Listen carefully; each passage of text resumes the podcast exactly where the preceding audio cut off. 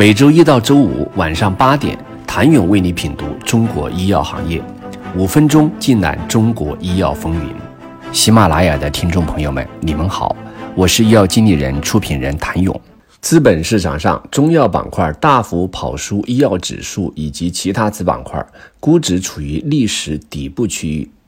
与此同时，中药产业的新生态正在形成。对于企业来说，关键就是如何面向未来。在新生态中把握住孕育出来的新机会与新商业模式，在品牌中药领域，围绕降库存、轻应收、增纯销战略的广誉远上半年的表现比较亮眼。二零二二上半年，其主营收入四点七九亿元，同比上升百分之二十七，归母净利润七百八十二点五四万元，同比上升百分之一百一十六。扣非净利润四百三十四点一二万元，同比上升百分之一百零六。分区域看，广誉远积极拓展市场，扩大区域布局，通过与区域龙头经销商开展战略合作，积极拓展终端渠道，使得华东、华中区域营业收入较上年同期分别增长百分之一百零二和百分之一百零七。同仁堂的特征则是核心产品增长稳健，探索科研创新与品种开发，着眼精准营销，落实精品战略。上半年，同仁堂安宫牛黄系列、同仁牛黄清新系列、同仁大活络系列、六味地黄系列及金匮肾气系列收入二十四点六零亿元，同比增长百分之九，毛利率百分之六十，同比提升。二点五九个百分点，持续开展清脑宣窍滴丸三期临床研究，完成九十一例病例入组。值得注意的是，同仁堂上半年研发费用七千一百九十万元，比上年同期增加百分之四十一。华润三九二零二二年上半年实现营收八十四亿元，同比增长百分之六点八二。规模净利润十四点三三亿元，同比增长百分之四点一六，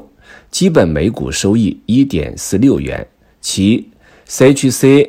健康消费品业务通过搭建的成熟三九商道客户体系，实现营业收入五十五点三五亿元，同比增长百分之七点四三，毛利率百分之五十五，同比下降四点零三个百分点。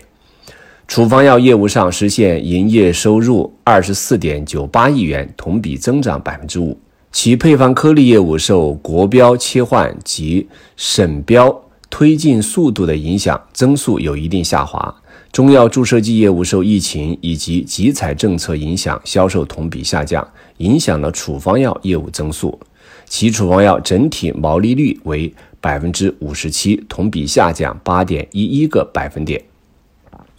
在华安证券分析看来，除以上大逻辑下的赛道外，中药部分主题也值得关注。例如，新版医保机要目录鼓励儿童药品背景下的中药儿童药，主要企业为贵州三利、济川药业、葵花药业、葫芦娃等。三年国企改革收官之年背景下的中药国企，如广誉远、同仁堂、太极集团、江中药业、华润三九、东阿阿胶等。国家一直扶持的民族医药产业，如桂林三金、贵州三利、贵州百灵、西藏药业、奇正藏药等。政策大环境带来的变化下，药企也在探寻新的发展思路与增长点，而机遇在于有没有人能够使其充分实现。信息化、数字化在企业各个环节落地的快慢，很可能是未来几年让不同企业之间拉开差距的重要因素之一。受益于政策加持、消费升级、新生态的不断形成和完善，中药行业整体需求或将持续向上，形成新的投资机会。谢谢您的收听。想了解更多最新鲜的行业资讯、市场动态、政策分析，请扫描二维码或添加医药经理人微信公众号“医药经理人”——医药行业的新闻与资源中心。我是谭勇，明天见。